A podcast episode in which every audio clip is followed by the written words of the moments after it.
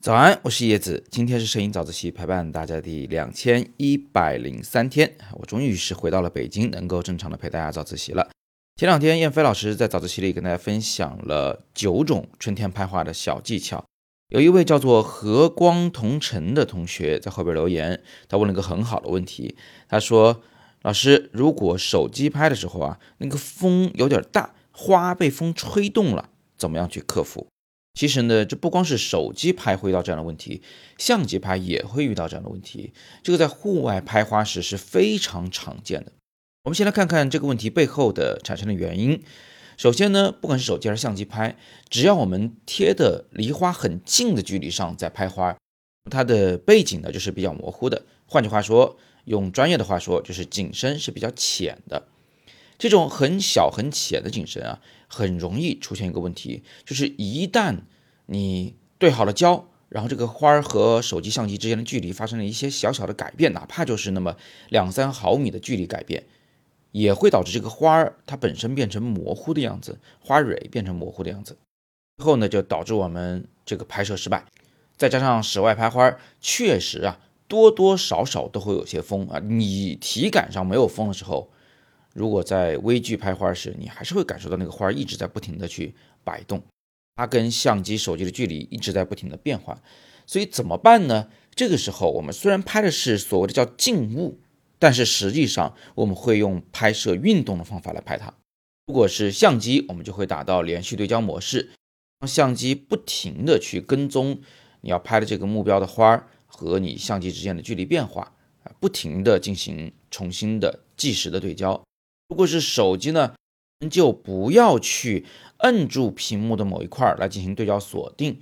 这样一来，手机就会也去跟踪那个事物和你的距离变化。只不过手机的对焦能力显然是不如相机的啊，所以有可能有跟丢的情况。所以呢，我们就有了第二个非常非常重要的建议：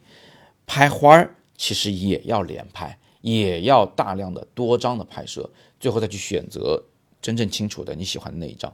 很多人会有这个误会啊，说这个我拍静止不动的物体，拍小东西，拍树上的东西，拍地上的小花是不需要开连拍的，只有在拍飞鸟啊，拍什么风吹过人物的发丝的时候才需要开连拍。呃，其实不是，在这个很小的尺度上，花朵在风中的运动实际上是幅度很大的，速度很快的，所以呢，你还是需要开连拍。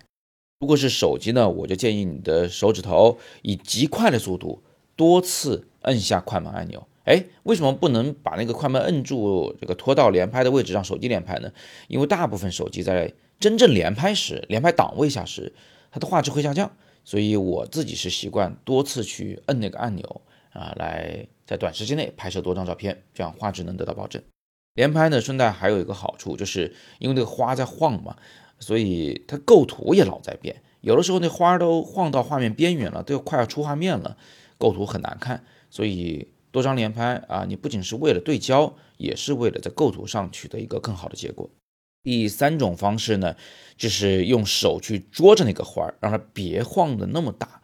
尤其在拍树梢的，就是整棵树的最外围的花的时候，它那个晃动幅度是非常大的。捉住它有一定的好处，但是这也带来一个问题，就是你的手其实也会抖。就，你的拿相机的手和捉花的手，其实它多少也有些血脉的这种运动啊，所以呢，嗯，也不是特别的保险。你还要结合我们前面讲的这两个技巧一起来用。那么以上就是我回答的有关和光同尘同学提出的问题，给了三个方法，希望对大家都有帮助。春天来了，如果你还有更多的关于拍春天的问题呢，也可以在底部留言，我会尽力为你解答。今天是摄影早自习陪伴大家的第两千一百零三天，我是叶子，每天早上六点半，微信公众号“摄影早自习”，不见不散。